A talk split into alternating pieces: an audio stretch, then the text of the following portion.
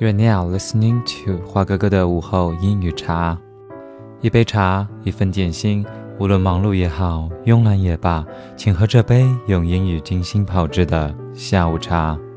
我是你们的主播花哥哥。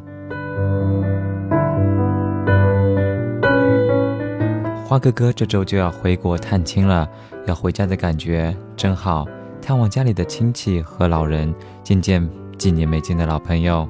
看来花哥哥这次的假期会很充实，所以今天呢，我要来和大家分享一些关于 home 的表达，关于家的表达。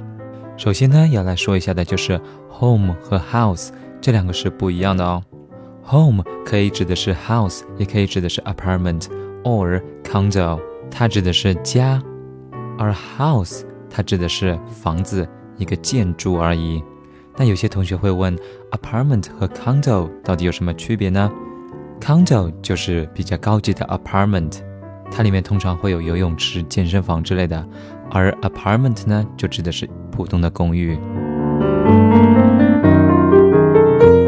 好，接着让我们来看一些常用关于家的表达。First, hometown. Hometown is the city or town where you were born or grew up. 家乡。My hometown is Shanghai.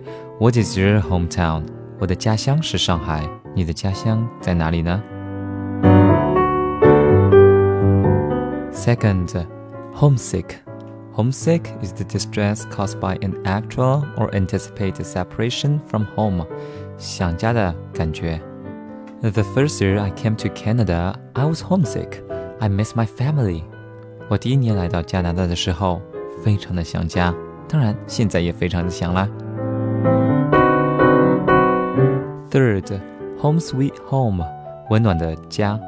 啊，home sweet home，哇，回到温暖的家啦。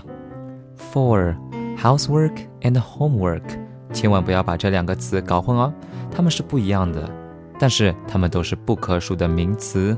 第一个是家务，第二个是作业。Housework is 家务，homework is 作业，She does all the housework。她做了所有的家务。Our teacher gave us too much homework。我们的老师给了我们太多的作业。这里看到我们用了 much，因为 homework 是不可数的名词哦。Five, make yourself at home，就等于是 help yourself，别客气。Make yourself at home.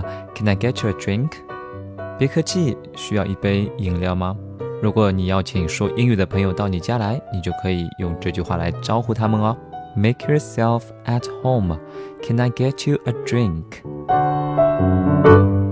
Six, house specialty 这个词呢，在餐厅的 menu 上面经常能够看得到，就是招牌菜的意思。如果你正在经营一家餐馆，你就可以把招牌菜翻译成 house specialty 哦。Pizza is their house specialty. Pizza 就是他们的招牌菜。好，接下来让我们来看一看对话练习。Hey Robin, how is going in Canada? Uh, not too bad. Did you feel homesick? Not really, actually. I didn't have time to feel homesick because I got too much homework and housework to do. But I do miss home very much during the Spring Festival every year. Here is some cookie I brought from Canada. Make yourself at home.